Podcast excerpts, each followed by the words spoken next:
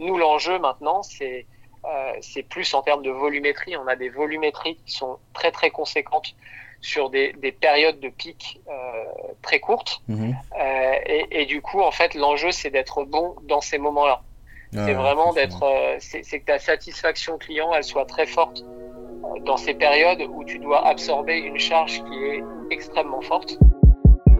Bonjour à toutes et à tous, je suis Eddy, votre hôte pour ce nouvel épisode du Brand Podcast et aujourd'hui je suis très heureux euh, de vous retrouver parce que je suis en très bonne compagnie. Je suis en compagnie de Romain Coirot qui va se présenter d'ici quelques minutes. Euh, pour les gens qui découvrent le podcast via cette émission, je rappelle que le Brand Podcast est une émission qui a pour but de vous aider à créer les marques de demain en s'adaptant aux défis du digital. Voilà, quand je dis marque, ça inclut B2C, B2B, personal branding, donc tout ce qui va avoir un rapport avec le prisme de la marque. Aujourd'hui, je suis en compagnie de Romain. Romain, est-ce que tu pourrais te présenter brièvement Bonjour, euh, bonjour à toutes, bonjour à tous, bonjour Eddy. Euh, je suis donc Romain Coirot. Euh, je suis le directeur général de Lalalab. Euh, pour ceux qui ne connaissent pas Lalalab, nous sommes une, application mobile qui permet à, tout le monde d'imprimer tous ces souvenirs, euh, toutes ces photos euh, qu'on a cachées dans son téléphone, Mhm. et les transformer euh, dans des produits très cool, des, que ce soit des albums photos, des tirages vintage, des posters, des magnettes. Mhm. voilà, on, on, est présent dans plus de 70 pays dans le monde. Félicitations. Euh, merci beaucoup. Et, euh, et, voilà, ça fait ça fait un peu plus de trois ans que, que je suis arrivé chez Lalalab. Euh, j'ai pris la suite des, des fondateurs, Mhm. qui étaient euh, Jérémy Charrois, Julien Falto, Julien Filbert. Mhm. Euh, et j'ai tenté de, de, de continuer à, à, à faire à faire grandir cette, cette très chouette, très chouette entreprise. Ok, super cool. Bah, du coup, c'est bien parce que tu as déjà présenté la lab alors que c'était ma deuxième question. Donc, on va pouvoir enchaîner euh, sur la suite. Euh, au programme de l'émission, aujourd'hui, on va parler euh, pas mal d'expérience de marque parce qu'en faisant les petites questions, je me suis rendu compte que c'était un truc euh, qui, me chiffonnait, où j'avais plein de questions. On va parler légèrement à la toute fin de communication, mais on en avait déjà pas mal parlé dans le dernier épisode, donc cette fois-ci, on va essayer de diversifier un petit peu.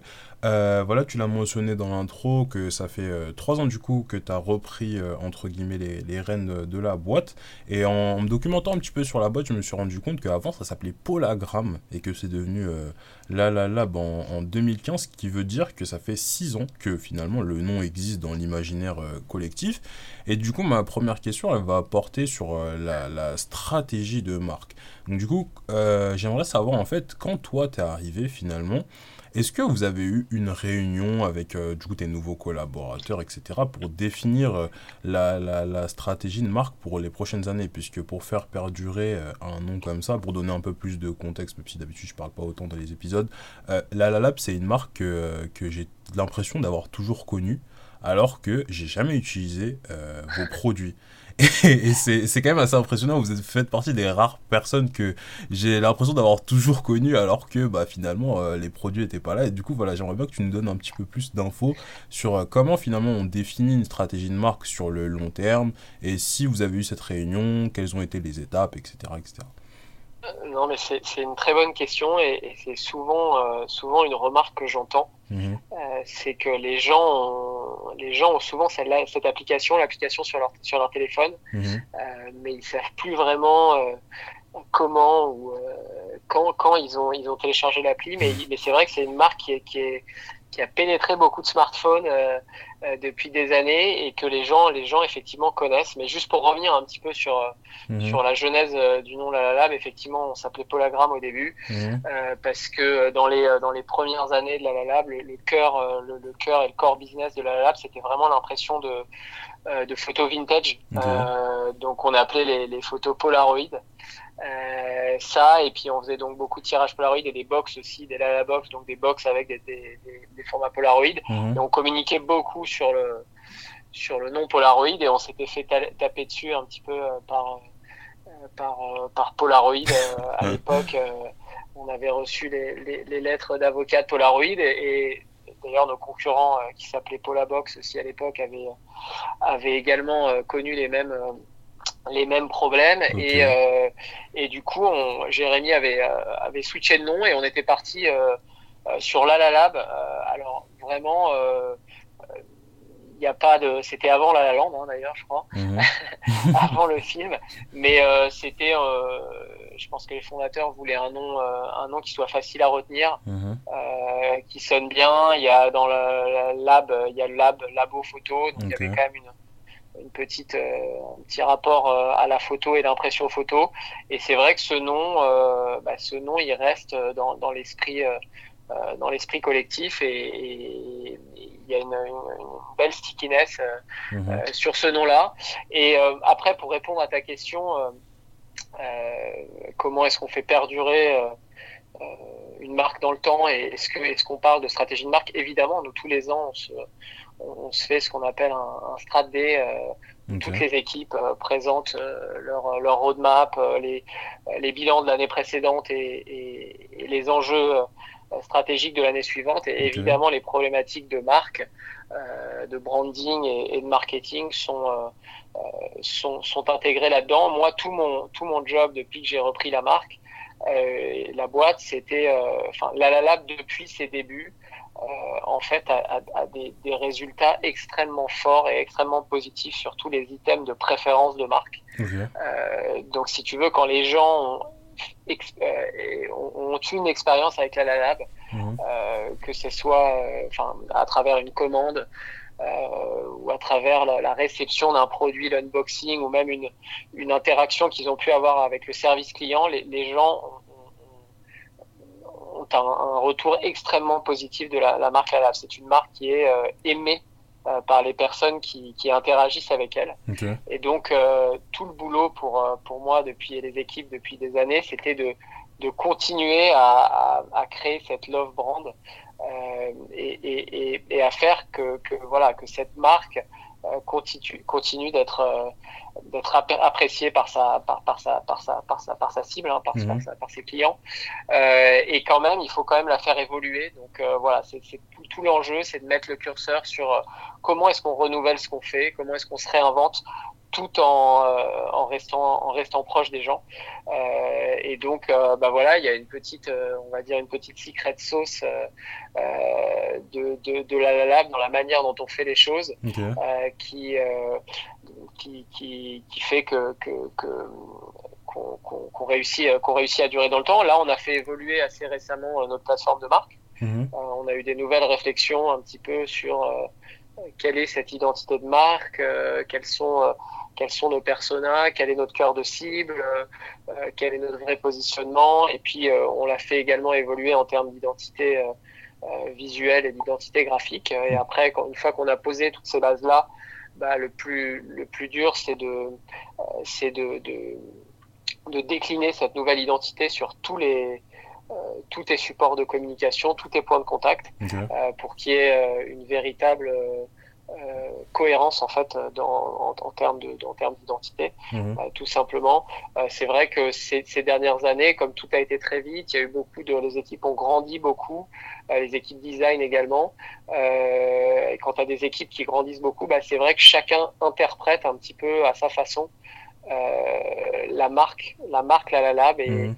et, et comment et comment est-ce qu'elle elle doit elle doit exister et c'est pour ça que c'était important de, remettre euh, euh, remettre les bases avec une, une identité euh, une plateforme de marque qui soit commune pour toutes pour toutes les équipes. Ok ok d'accord donc si, si je devais faire un espèce de récapitulatif finalement dans, dans il y a un premier enjeu qui serait la continuité de, du travail qui a été bien effectué par le passé. Puis il y a aussi un gros travail sur la plateforme de marque pour aligner toutes les équipes et, et, euh, et répondre aux questions que tu as mentionnées, donc euh, votre personnage, etc., etc. Ok, parfaitement clair. Euh, seconde question, euh, tu m'as mentionné, c'est bien parce que tu, annonces mes questions avant que je te les pose, donc c'est, tu lis dans mon esprit. Euh, tu m'as parlé de, vos clients, et ça aussi c'est un truc que j'ai, vu beaucoup. C'est d'ailleurs, vous l'affichez sur votre site et vous avez parfaitement raison, plus d'un million de clients satisfaits, des milliers d'avis positifs sur l'application, etc. Donc ce qui prouve le bon travail antérieur. Moi j'aimerais bien qu'on parle un peu de votre parcours client et surtout le parcours client digital, puisque vous, vous êtes une app, et du coup, avec l'app, bah, les gens arrivent à, faire des impressions, etc. Est-ce que tu pourrais nous le schématiser brièvement, donc euh, pré-achat, achat, post-achat, à quoi ça ressemble? Et surtout, euh, quand on est à ce niveau euh, de, performance et de satisfaction de client, sur quels axes avec tes équipes vous travaillez pour continuer à améliorer les choses? Parce que là, on pourrait se dire que vous êtes arrivé à une espèce de plafond de verre finalement. Ouais, écoute, très bonne question. sur le sur le sur le parcours, euh, le parcours client, le parcours digital, effectivement, nous, on est, on est, on est app-centrique, on est, on est app first, mais à un moment, on était quasiment euh. Enfin, en tout cas, euh, ce qui nous a différencié, nous, sur ce marché de l'impression photo, où les acteurs historiques étaient des acteurs du web to home, mhm. euh, il y a encore 9, 9, 10 ans, c'est que, bah, justement, il n'y avait pas de solution mobile via une application pour pouvoir imprimer toutes ces photos, notamment avec l'émergence des réseaux sociaux et toutes les photos qu'on avait sur Facebook, bah les, euh, les, acteurs historiques euh, n'avaient pas proposé cette solution. Donc c'est comme ça qu'on a disrupté le marché en proposant une app mobile. Euh, donc c'est vraiment dans notre ADN depuis depuis toujours. Et c'est vrai qu'on a, comme on était des équipes relativement réduites et que le marché, la croissance du marché était essentiellement sur sur, le, sur la partie mobile, euh, euh, app mobile, euh, on, on s'est on s'est toujours concentré là-dessus et aujourd'hui encore 95% de notre chiffre d'affaires provient des apps, des apps Android et des apps iOS et voilà, on sait qu'il y, y, y a, évidemment un gros gros potentiel sur le web, mais après ça devient très compliqué. enfin, c'est assez compliqué d'avoir des, tu, as vite des problématiques cross-canal qui sont mhm. qui sont assez complexes à la fois dans la gestion de tes équipes tech, mhm. euh, dans la gestion de de, de, de, de tes euh, de tes roadmaps produits euh, dès, dès que tu euh, effectivement que tu as des des, des écrans mobiles et, et, des écrans desktop c'est des problématiques très différentes mais aujourd'hui on en est vraiment effectivement la, la, la, question euh, se pose de d'avoir une vraie stratégie e-commerce web, euh, puisqu'on ne peut pas se permettre d'avoir une expérience qui soit déceptive sur le web, parce que ça représente quand même, c'est une vraie vitrine euh, pour la Lab. Les gens arrivent aussi beaucoup euh, via, via, via le canal web, mhm. et donc on, pas, on peut pas avoir une expérience qui soit dégradée. Dégradée là-dessus, donc on est vraiment en train de, de, de remettre à plat les, les bases de notre expérience e-commerce. Mais pour pour revenir à ta question du parcours client, euh, on, va, on va se focus sur le mobile. Mhm. Euh, écoute, euh, c'est un, un, parcours client assez classique, hein, mais avec un onboarding, un onboarding, une découverte de, de l'app via des tutos, après une, une, dans le funnel une expérience de création de tes produits. Euh, donc tu vas avoir des, des, des views créateurs qui sont assez différentes euh, en fonction euh, de si tu, tu, tu, crées un livre photo ou si tu, tu, crées des tirages, mais bon, ça reste euh, quand même des, des, des, des expériences assez similaires. Euh, tu as, on a un SDK embarqué, un SDK embarqué pour qui te permet d'éditer tes photos, donc c'est c'est, ça te permet de faire des retouches photos si tu le souhaites ou pas. Et puis après, c'est bah, ton bas de funnel, c'est euh, ta, ta, ta, view summary et, et, et, ta view panier et puis, et puis après le, paiement. Donc ça c'est c'est vraiment euh, le, le, le, parcours on va dire classique euh, d'une app d'une app mobile. Euh, et puis et puis après bah, sur le, post achat, bah, tu as tout l'automation on va dire l'automation marketing qui te permet de, de suivre de suivre ta de, de suivre ta commande évidemment d'avoir une confirmation que ta commande est bien passée et puis après de, de, de savoir un petit peu où en est ta commande euh, au niveau de la production, au niveau du shipping, au niveau du suivi. Euh, et, euh, et, voilà, nous on a la chance en fait, ça a été vraiment aussi un des, une des clés de voûte. Un des, des, des, gros piliers d'importance de, de, de, la part des, des fondateurs, mais c'est vrai qu'on a un business qui est très fractionné. Mhm. Euh, nous, si tu veux, pour enfin, ça, paraît simple hein, d'imprimer ces photos, mais euh, tu as d'abord tout ce qui peut se passer euh, dans l'app. C'est-à-dire que, bah, mine de rien, tu as, pas mal de, de potentiels points de friction parce que quand tu télécharges 50 photos, tu te fais un album avec 50 photos, bah, il faut que ton app elle soit stable et elle soit solide. Donc, tu, tu, tu il faut que ton expérience produit in-app elle te permette d'être totalement fluide et de terminer ton produit. Et nous, on a la chance parce qu'on a des, euh, on, a un taux de crash qui est, qui est, qui est extrêmement faible. Donc, euh, l'app est très très stable. Mhm. Mais tout ça pour dire que tu peux avoir des problèmes au niveau de ton app. Après, il y a tout ce qui se passe au niveau euh, qu'on voit pas, hein, que les clients voient pas, mais de la transmission des commandes au labo. tout ça, c'est également, quand, quand tu as scalé, et t'en parlais tout à l'heure, mais nous aujourd'hui, on, a des, on arrive dans des périodes de Noël à les, les, les, pics de commandes, pour nous, c'est plus de, plus de 10 000 commandes par jour. donc, quand tu transmets plus de 10 000 commandes par jour à tes labos, il faut que derrière, euh, en termes de tuyauterie, on va dire, euh, euh, bah, que, que, il faut que ça aille vite, il faut qu'il n'y ait pas de d'erreurs de, de, également. Ça peut arriver hein, d'avoir des, des, soit des, des, erreurs dans la réception des commandes de tes clients ou de la transmission au labo. Donc, tu as, pas mal de, points potentiels de friction. Donc, il faut que ça, ça marche aussi très bien. Et puis après, tu as toute la partie, la partie shipping. Euh, et, et, et, là, c'est pareil. Il faut que euh, que tu aies du suivi sur ta commande, il faut que le client ait une visibilité sur son, sur son produit. Et enfin, tu arrives, quand tu réceptionnes ta commande, tu as, tout ce qui est l'unboxing, donc la, la, la, réception de ta commande. Comment est-ce qu'on peut créer une, une expérience positive au moment de, au moment de l'unboxing et pas juste euh, faire que ce soit euh, la réception d'un paquet lambda. Donc là aussi, on met plein de goodies dans les, euh, dans les commandes, des, des jeux à gratter, des origamis et ça c'est hyper important aussi pour l'expérience client et dans ta note de satisfaction, de satisfaction client.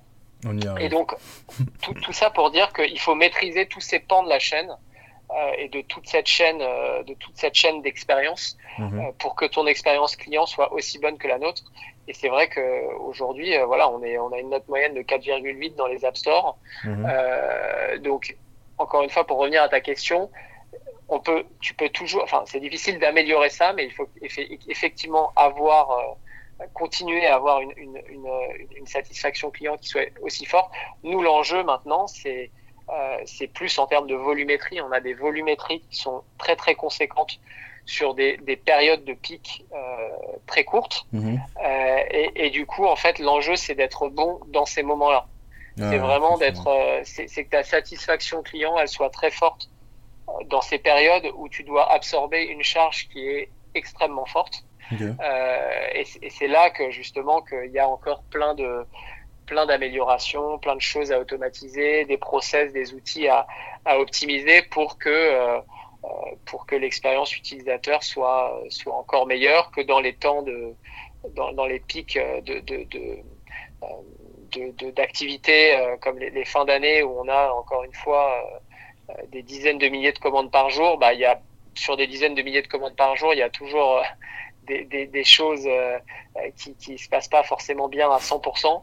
Euh, nous, on a on a beaucoup de, on a une grande majorité de nos colis qui, qui sont euh, nos envois qui sont des envois qui sont non suivis par la par la poste. Ah. Euh, et donc, quand tu te retrouves en période de Covid euh, avec bah, des, des, capacités, des services postaux qui sont qui sont en, en, surcapacité, que tu as un petit peu de retard là-dessus, bah, ça crée énormément de euh, de, de contact client et de frustration, euh, notamment au niveau des clients qui ne savent pas forcément où se, où se, se trouve leur commande. Et euh, bah, nous, tout l'enjeu, c'est d'améliorer nos outils pour pouvoir, pour pouvoir leur, leur donner des, des, solutions. Et on a, on a quand même réussi à bien, bien s'adapter cette année mmh. pour pouvoir y répondre.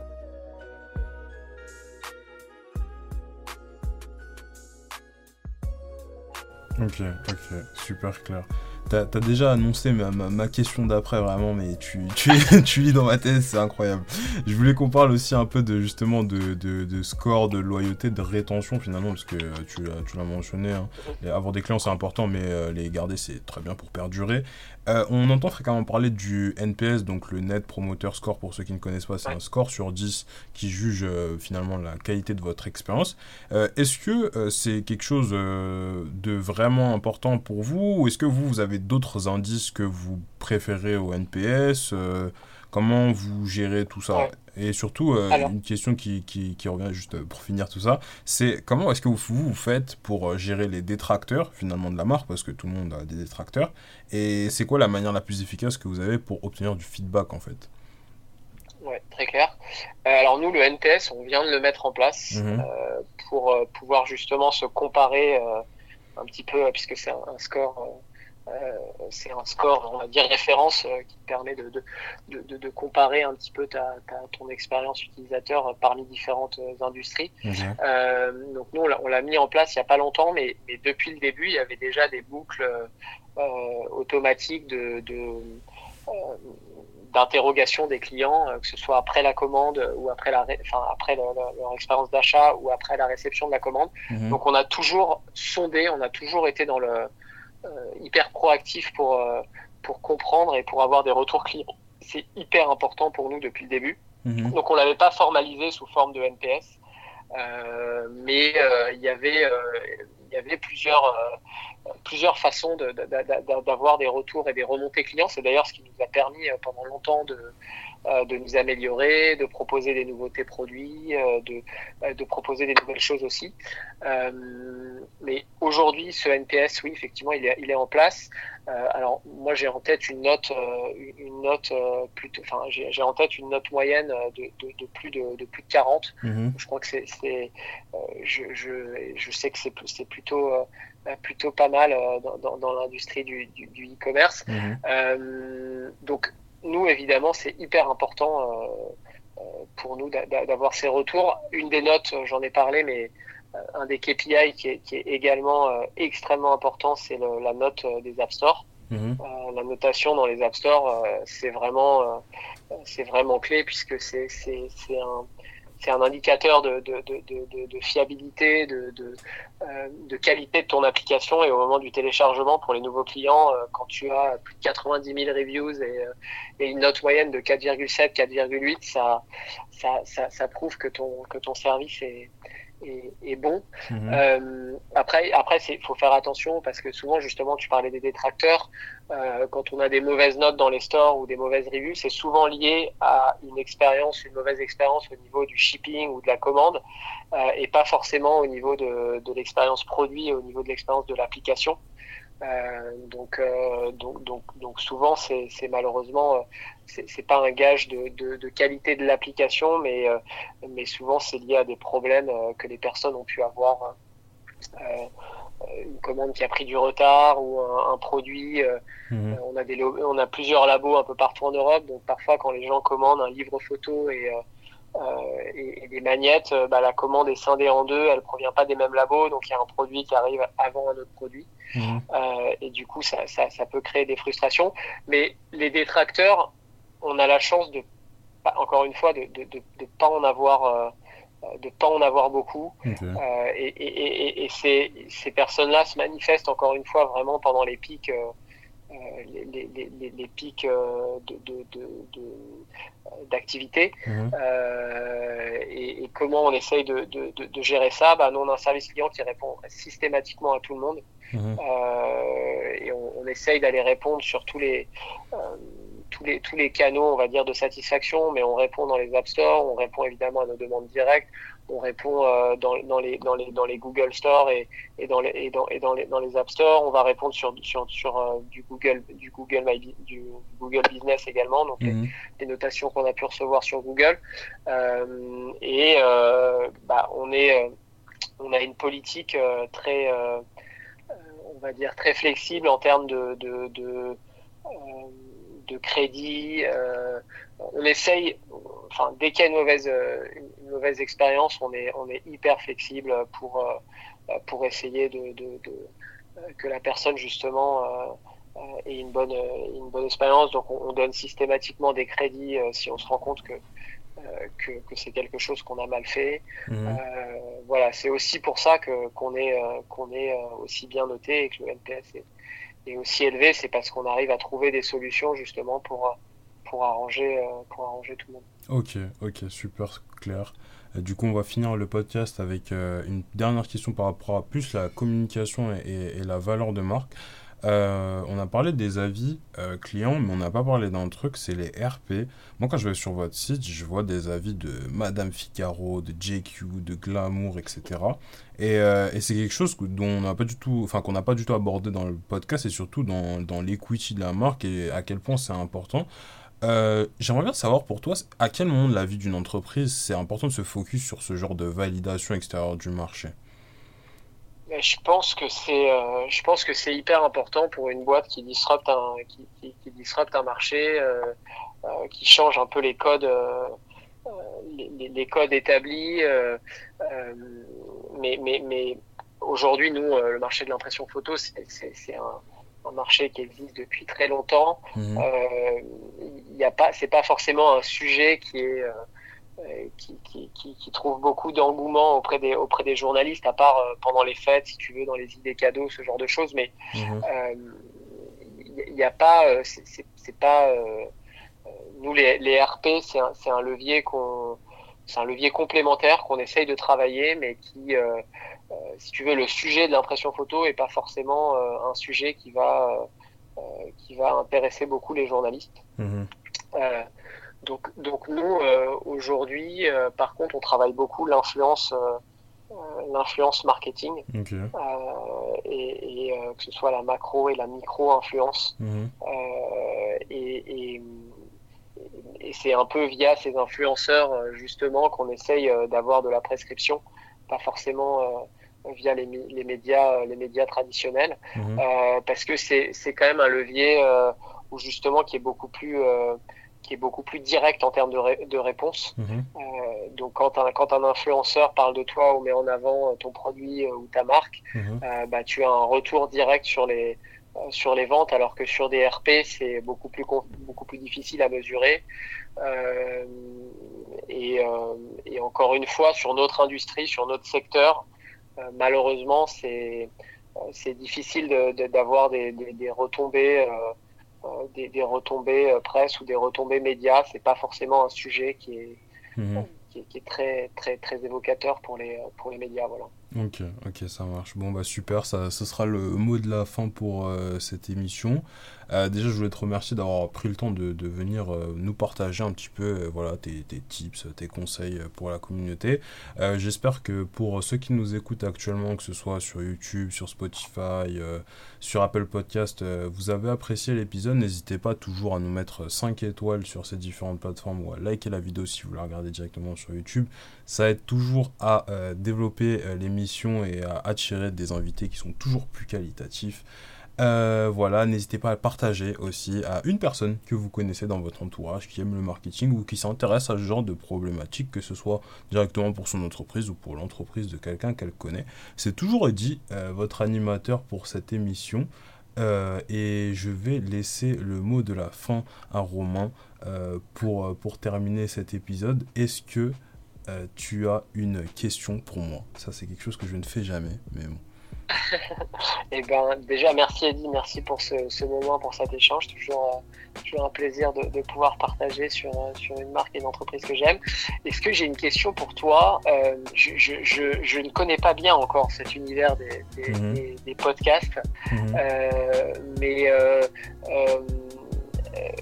quelle est, quelle, est la, la, la suite justement vers où, jusqu'où jusqu'où euh, tu, tu, vas aller avec, euh, avec, avec, avec, ces podcasts Bah, jusqu'où est-ce que je vais aller avec le podcast? Déjà, dernièrement, on a eu droit à deux belles marques B2C. C'était la première app finalement que, que je fais venir sur, sur l'émission. Donc, du coup, euh, j'aimerais bien aller voir aussi ouais, plus, plus de personnes dans la tech. C'est vrai que c'est un milieu qui est, qui est, un peu plus fermé avec des gens qui ont un agenda qui est plus serré.